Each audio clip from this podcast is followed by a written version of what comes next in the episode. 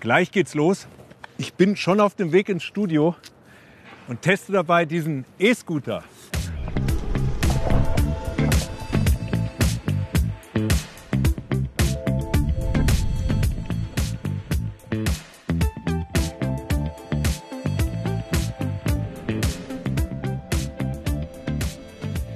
Jetzt aber, willkommen bei Gut zu wissen. Leider halten sich ja nicht alle an die Regeln. Man darf nicht zu zweit fahren, nicht auf Gehwegen und natürlich auch nicht betrunken. Kürzlich hat die Münchner Polizei bei einer einzigen Kontrolle die Führerscheine von über 20 alkoholisierten Rollerfahrern kassiert. Und wenn Scooter über Gehwege oder durch die Fußgängerzone düsen, dann ist es erst recht gefährlich. Dabei ist es schon zu tödlichen Unfällen gekommen. Und wenn die Teile so als Stolperfallen abgelegt werden, dann nervt das einfach. Aber ich habe es schon erlebt, dass sie mitten auf dem Bürgersteig stehen und dann wird es auch wirklich gefährlich. Ziemlich gefährlich. Also ich habe da auch schon äh, mehrere Personen auf einem Roller gesehen äh, und nicht nur zwei, also auch zu dritt auf so einem Ding. Und äh, gerade hier, wenn du auf die Tram durch die Schienen da kommst, dann äh, kannst du dich mal ganz schön hinlegen und kann übel ausgehen, finde ich. Ja, ja finde ich eine schöne Sache. Warum nicht? Man kommt schnell von A nach B, ist geräuschlos und man muss es halt nur nutzen und wissen, wie es funktioniert. Ja, sind ein bisschen zu viele langsam. Also es reicht mit den Anbietern. Ansonsten fände ich sie gut, wenn sie halt nicht immer so kreuz und quer im Weg stehen würden. Es muss also was passieren. In den USA, da setzen die Behörden eine spezielle Geofencing-Software ein. Geofencing ist ein englisches Kunstwort, besteht aus Geographic, also geografisch, und Fence, Zaun, also quasi einen speziellen Ort einzäunen. Und dort wird dann entweder die Geschwindigkeit gedrosselt oder der Roller rollt überhaupt nicht mehr. Mit dieser Technologie ist während des Oktoberfests ein Sperrring um die Theresienwiese gezogen worden. Könnte sich das Geofencing also auch bei uns durchsetzen? Während der Ärger über das Rollerchaos wächst, fragen sich auch die Verleihfirmen, ob ein automatisches Motordrosseln helfen könnte. Verleiher Tier hat das erfolgreich getestet, nutzt Geofencing aber noch nicht zur Geschwindigkeitsdrosselung, sondern wir nutzen aktuell ähm, aktiv Parkverbotszonen. Das sind Zonen, wo Fahrten nicht beendet werden können und die Nutzer den Scooter dann ähm, wieder aus den Zonen entfernen müssen. Alle Leihroller sind über ein spezielles Gerät mit dem Netzwerk verbunden. Und so können Nutzer den nächsten Scooter finden und starten. Auch der Vermieter sieht, ob Tretroller verbotenerweise in Fußgängerzonen fahren oder falsch geparkt werden. Alles, was rot schraffiert ist, sind ähm, sogenannte Geofences, ähm, Zonen, die wir definiert haben, auf Basis unserer Erfahrungen, aber auch auf Basis von Vorgaben der Stadt. Kann Geofencing wirklich die Diskussion über gefährliches Fahren und Parken beenden, ohne den Spaß am freien, flexiblen E-Scooterfahren zu schmälern? Das Prinzip ist einfach. Satelliten liefern Geodaten, zum Beispiel von München. So markiert das Geoinformatiksystem eine virtuelle Grenze. Innerhalb dieses Geofence ist das Fahren erlaubt. Aber auch hier entstehen Zonen, in denen Parken oder Fahren tabu ist. Jeden Scooter ortet das System per GPS. Überquert er einen Geofence, löst das automatisch eine Aktion, zum Beispiel eine Warnung aus. Experten für Geoinformatik wie Gerhard Joos kennen aber die Schwachpunkte. Sie können Geofences millimetergenau definieren, doch die exakte Ortung kleiner mobiler Objekte bleibt schwierig. Gerade wenn Sie in Innenstädten denken, wo Sie ähm, enge Häuserschluchten haben von hohen Häusern, wo dann das Signal abgeschattet ist, da ist dann die Positionsbestimmung nicht mehr ganz so einfach und auch nicht mehr so genau. Die Ungenauigkeit der Ortung beträgt etwa zwei bis drei Meter. So kann nicht kontrolliert werden, ob der E-Scooter neben oder auf einem Radweg oder auf eine Kreuzung fährt. Geofencing kann auch nicht überwachen, ob der Roller korrekt abgestellt wird oder mitten auf dem Gehweg. Die Vision vom ferngesteuerten Abbremsen wirkt da gefährlich. Funktionieren denn trotzdem Scooter-Tabuzonen wie rund ums Oktoberfest? Also wir sind jetzt hier bei der Festwiesen kurz vorm Eingang und ähm, auch in einer Parkverbotszone und hier kann ich die Fahrt nicht beenden. Versuchen. Nein, funktioniert nicht. Die App rät umzukehren. Ein Scooterparkplatz ist nur wenige Meter entfernt und extra markiert. Klicke auf Fahrt beenden. Nichts vergessen. Fahrt beenden. Und die Fahrt ist beendet. Beim Parken funktioniert die digitale Lenkung per Geofence. Aber Verleiher Tier will nicht nur auf Überwachung setzen. Er hofft auch auf gegenseitige Rücksichtnahme auf der Straße und klärt über Verkehrsregeln auf. Das Klärwerk unseres Körpers sind die Nieren. Täglich reinigen sie rund 1000 Liter Blut. Naja, leider nicht bei allen von uns. Bei vier bis sechs Millionen Menschen hierzulande arbeiten die Nieren nur eingeschränkt. Und das ist gefährlich, denn dann drohen Organschäden und Herz-Kreislauf-Versagen.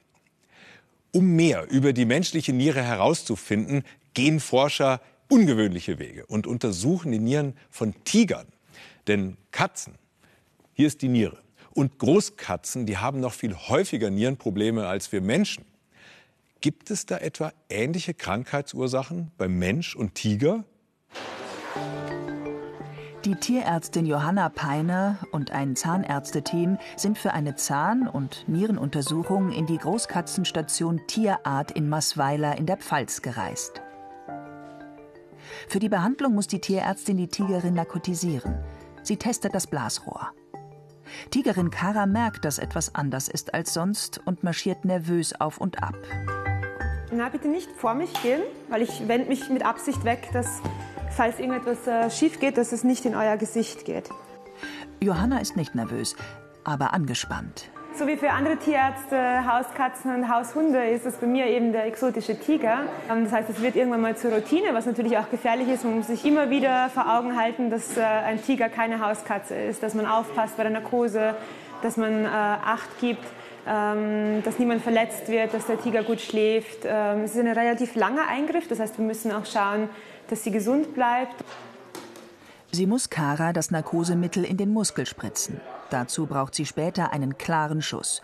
Die Tigerin darf sich nicht zur Seite drehen oder wegspringen. Die Nadel hat hier auf der Seite ein Loch, wo das Medikament dann in den Muskel appliziert wird, wenn das durch die Haut zurückgeschoben wird. Das ist eigentlich ein relativ einfaches System und funktioniert meistens recht gut. Kara wurde 2013 aus einer illegalen Privathaltung in der Nähe von Neapel befreit. Sie war in einem winzigen Betonschuppen ohne Fenster eingesperrt. Seitdem hat sie sich gut entwickelt. Nur ihr rechter Fangzahn hat tiefe Rillen und droht abzubrechen. Deswegen wollen die Zahnärzte ihr eine Krone verpassen. Johanna muss sich verstecken, denn Kara kennt die Tierärztin und weiß, was sie vorhat. Das gefällt ihr gar nicht. Ich versuche auf den äh, Oberarm zu schießen, wenn du sie da gescheit ablenkst. Ja. Endlich hat sie einen klaren Schuss und trifft Kara in den Muskel, wie geplant. Drin, ne? Die Tigerin beruhigt sich bald und schläft dann ein. Sehr vorsichtig wird die 120 Kilo schwere Dame transportiert.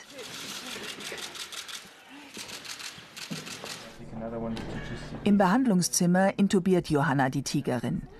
Die Tierärztin nutzt jede Gelegenheit, während der sie Großkatzen sowieso in Narkose legen muss, um Daten zu deren Nieren zu sammeln. Das aus Dänemark angereiste, 13 Mann starke Zahnteam beginnt mit dem Zahnabdruck.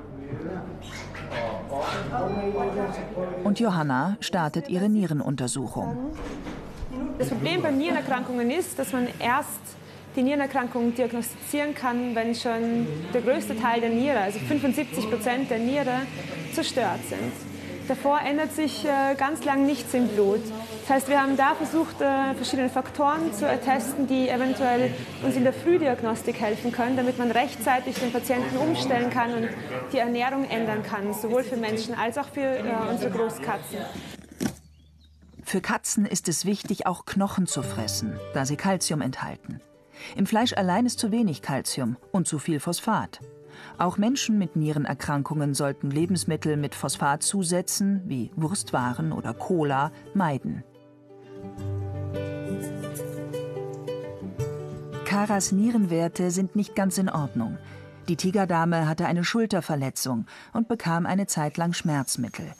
Werden Schmerzmittel über einen längeren Zeitraum genommen, können die Nieren ernsten Schaden nehmen, bei Mensch und Tier.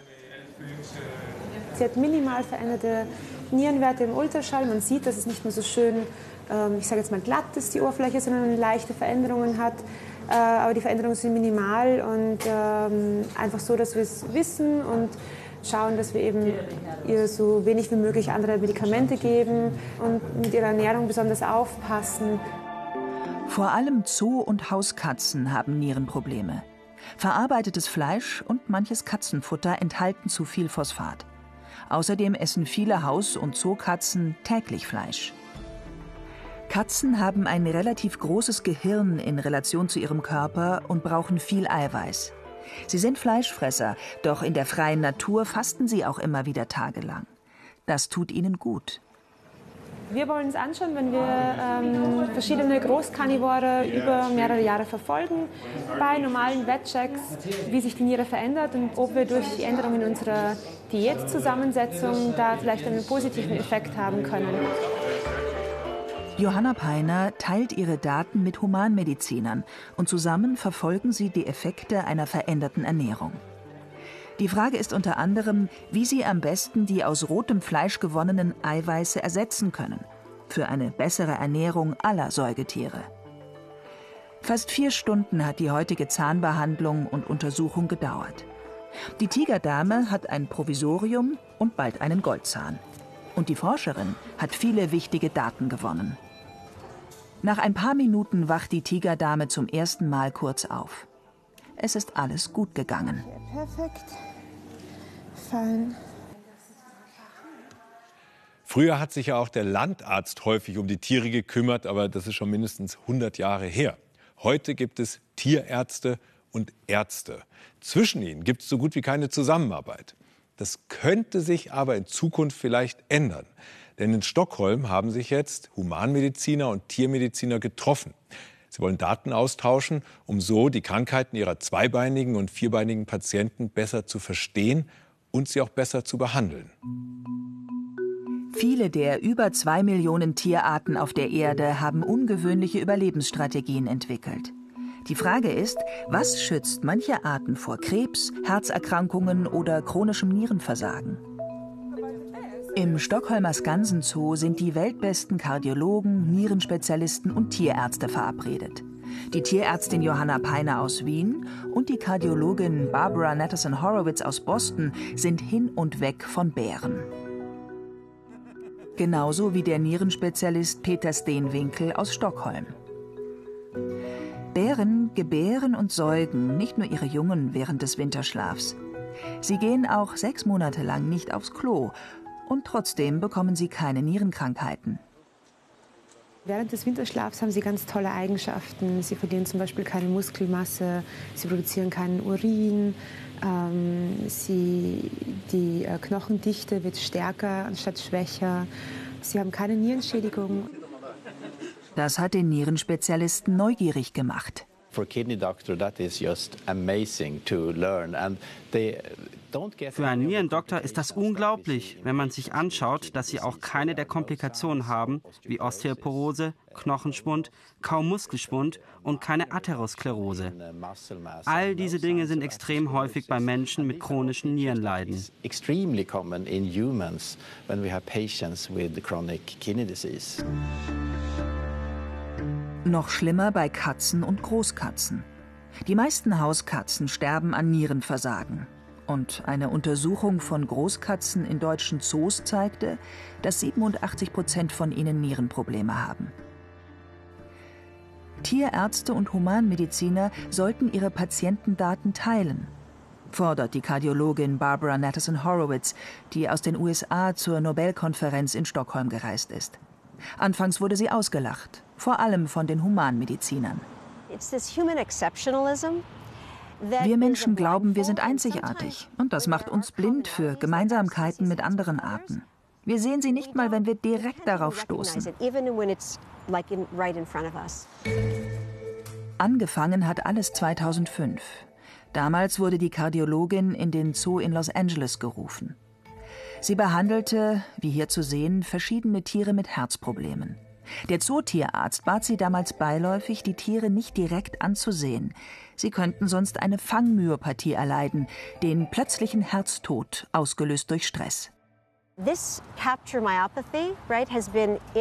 Diese Fangmyopathie ist in der Wildtierliteratur seit Jahrzehnten bekannt. In der Humanmedizin war es eine neue Diagnose, Ende der 90er, Anfang 2000. Uns Ärzten fehlen also Jahrzehnte Erfahrung und Erkenntnis. Warum? Weil wir uns nicht als Tiere sehen und Tiere in der Natur abwerten. Aber auch Libellen können unter erhöhten Blutzuckerwerten leiden. Labradoren fällt es aufgrund einer genetischen Veränderung schwer, ihren Appetit zu zügeln, ähnlich wie bei manchen Menschen.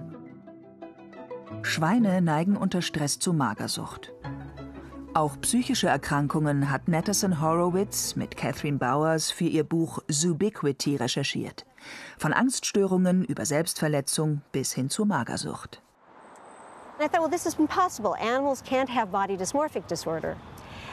Ich dachte, das ist unmöglich.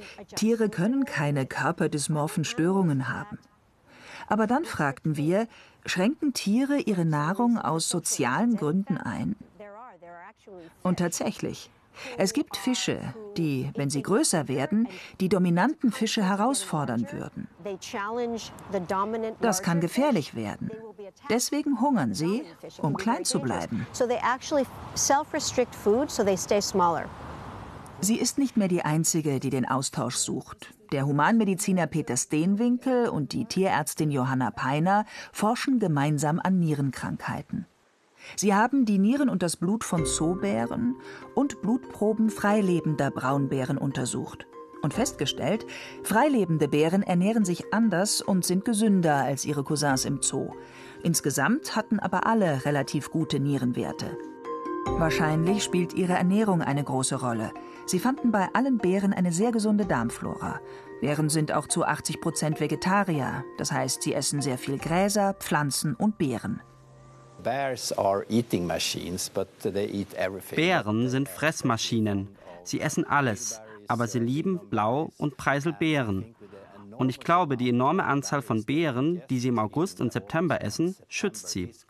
Wir wissen aus anderen Studien, dass Beeren vorteilhaft für die Knochen sind und eventuell das Herz-Kreislauf-System verbessern.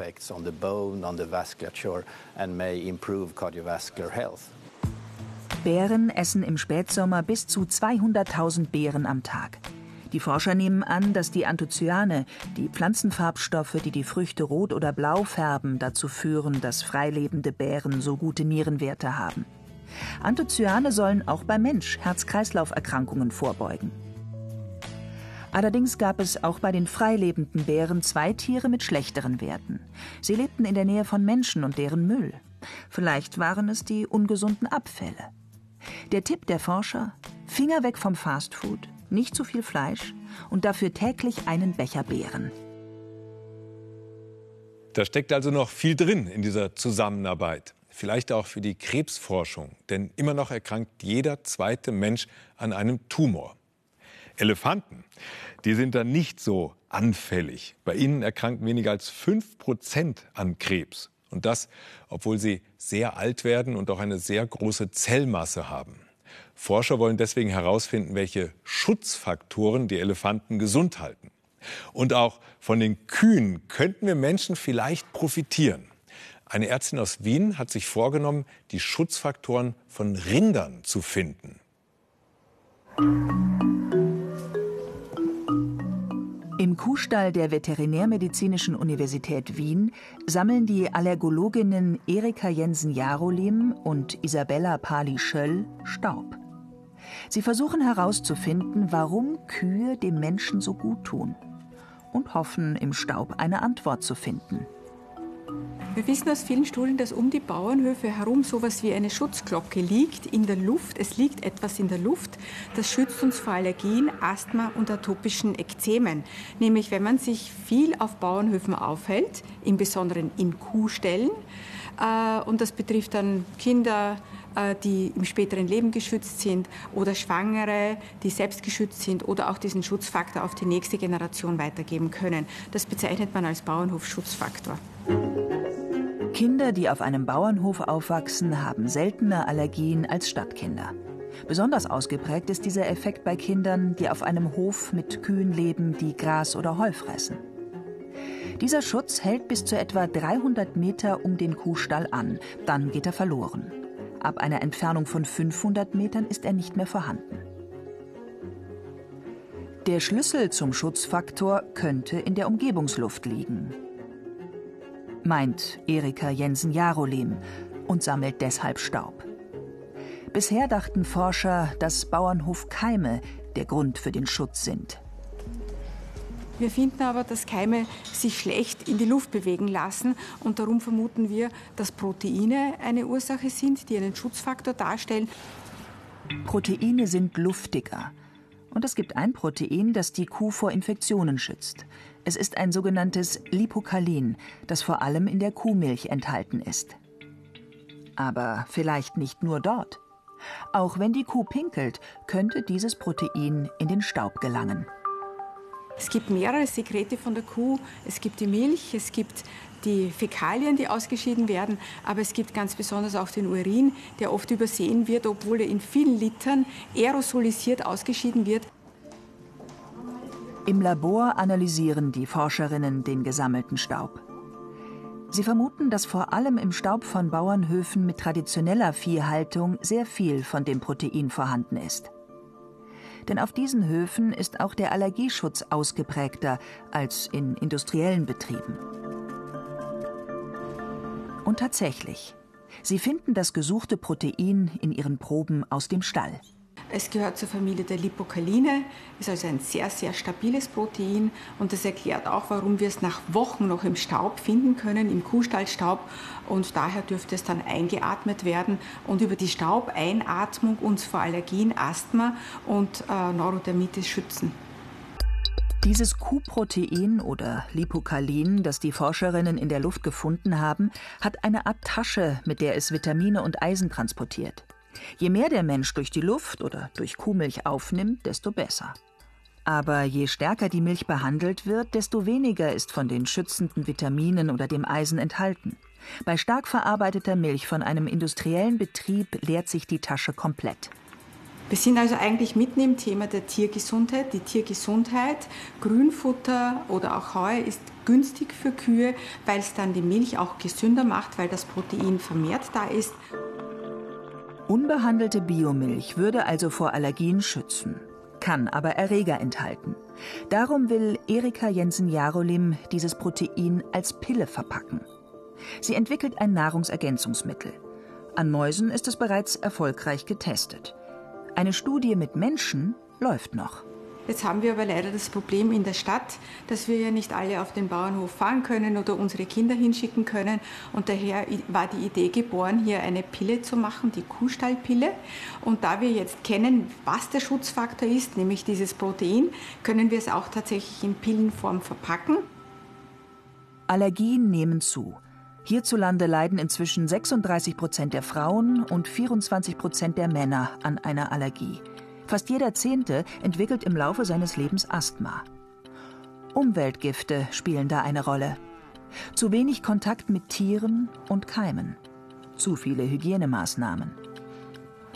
Ob sich mit der Kuhstallpille der Schutzfaktor vom Bauernhof einfach auf die Menschen in der Stadt übertragen lässt, muss sich aber erst noch beweisen. Die Wahrscheinlichkeit, bei so einem normalen Würfel eine 6 zu würfeln, die liegt bei 1 zu 6. Das heißt, durchschnittlich muss ich sechsmal würfeln, um eine 6 zu bekommen. Probieren wir es mal. Ah, direkt eine 6. Also, Praxis und Theorie von Wahrscheinlichkeitsrechnungen, die klaffen weit auseinander. Naja, man hat es ja auch eher mit Statistik und Wahrscheinlichkeit zu tun und kann da keine eindeutigen Aussagen treffen. Philipp vertieft das Ganze jetzt mit einem anderen spannenden Beispiel. Heft heraus, Klassenarbeit. Na, bei wie vielen von Ihnen ist gerade der Puls mal kurz in die Höhe geschnellt? Aber machen wir doch mal ein kleines Spiel. Also stellen wir uns vor, wir müssen so einen Test bestehen. acht Fragen, jeweils zwei Antwortmöglichkeiten und man muss mindestens sechs Fragen richtig beantworten. Das Problem ist nur, Sie haben genauso viel Ahnung wie ich, nämlich gar keine. Wir müssen also raten. Und statt raten könnte man auch sagen, wir werfen einfach eine Münze.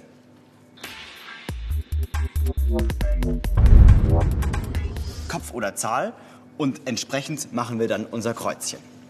Wenn wir also bei acht Fragen immer raten, wie stehen dann die Chancen, mindestens sechsmal richtig zu liegen? Dieses Spiel hier ahmt das Münzexperiment nach. Statt eine Münze zu werfen, kann man hier eine Kugel auf diese Stifte zurollen lassen. Und statt Kopf oder Zahl bei der Münze entscheidet sich die Kugel dann hier links oder rechts. Es gibt insgesamt acht Reihen, sodass sich die Kugel achtmal entscheiden muss, links oder rechts entsprechend unseren acht Fragen im Test. Können wir mal ein Beispiel machen? Das ist hier eine Kugel runterrollen und die entscheidet sich für links, rechts, links, rechts, rechts, rechts, links, rechts. Zack. Diese Kugel hat sich jetzt insgesamt dreimal nach rechts entschieden, hat also drei Fragen richtig beantwortet. Und ganz entscheidend bei diesem Experiment ist, dass die Entscheidung der Kugel links oder rechts nicht der Inhalt der Antwort ist, sondern die Richtigkeit der Antwort. Also wenn die Frage richtig beantwortet wurde, richtig geraten wurde, dann geht die Kugel nach rechts. Und es könnte jemand zum Beispiel ganz, ganz viel Glück haben. Ich schummel ein bisschen und kippe das Brett und immer nach rechts springen oder fast immer. Und dann hätte er jetzt hier in diesem Fall sieben richtige Antworten abgegeben. Man kann also hier unten ablesen, wie viele Antworten richtig waren. 0, 1, 2, 3, 4, 5, 6, 7, 8. Und damit man jetzt hier irgendeine Wahrscheinlichkeit ausrechnen kann, machen wir dieses Experiment einfach ganz oft mit ganz vielen Probanden. Die sind hier oben schon aufgereiht. Und dann können wir nachher ablesen, wie unsere Gewinnchancen stehen, äh, unsere Bestehenschancen.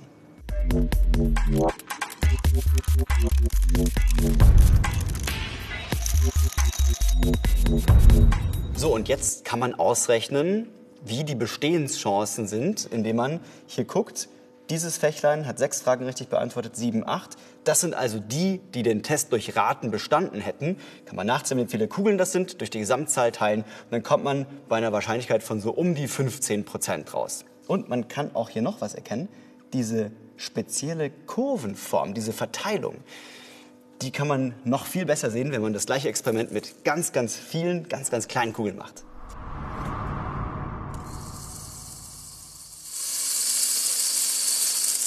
Und hier kommt jetzt wieder diese charakteristische Verteilung raus. Das entspricht zum Beispiel so einem Experiment wie, ich messe mal Körpergrößen von ganz vielen verschiedenen Leuten. Na, dann gibt es einen Mittelwert, da haben die meisten Leute diese Körpergröße, aber es gibt ein paar wenige, die sind viel, viel kleiner und ein paar wenige, die sind viel, viel größer. Und das hier ist die gaußsche Normalverteilung, diese Glockenkurve. Und die kommt in der Natur relativ häufig vor. Und gut zu wissen, die Normalverteilung, die taucht auch bei uns häufig im Alltag auf. Zum Beispiel sind Blutdruck, Intelligenz und Körpergröße annähernd normal verteilt. Das heißt, die meisten von uns sind durchschnittlich groß oder auch durchschnittlich klug. Aber es gibt halt immer auch ein paar sehr kleine oder sehr große Menschen oder Geister. Aber egal ob klein oder groß oder mit niedrigem oder hohem Blutdruck, allen sage ich Danke fürs Dabeisein und bis zum nächsten Mal.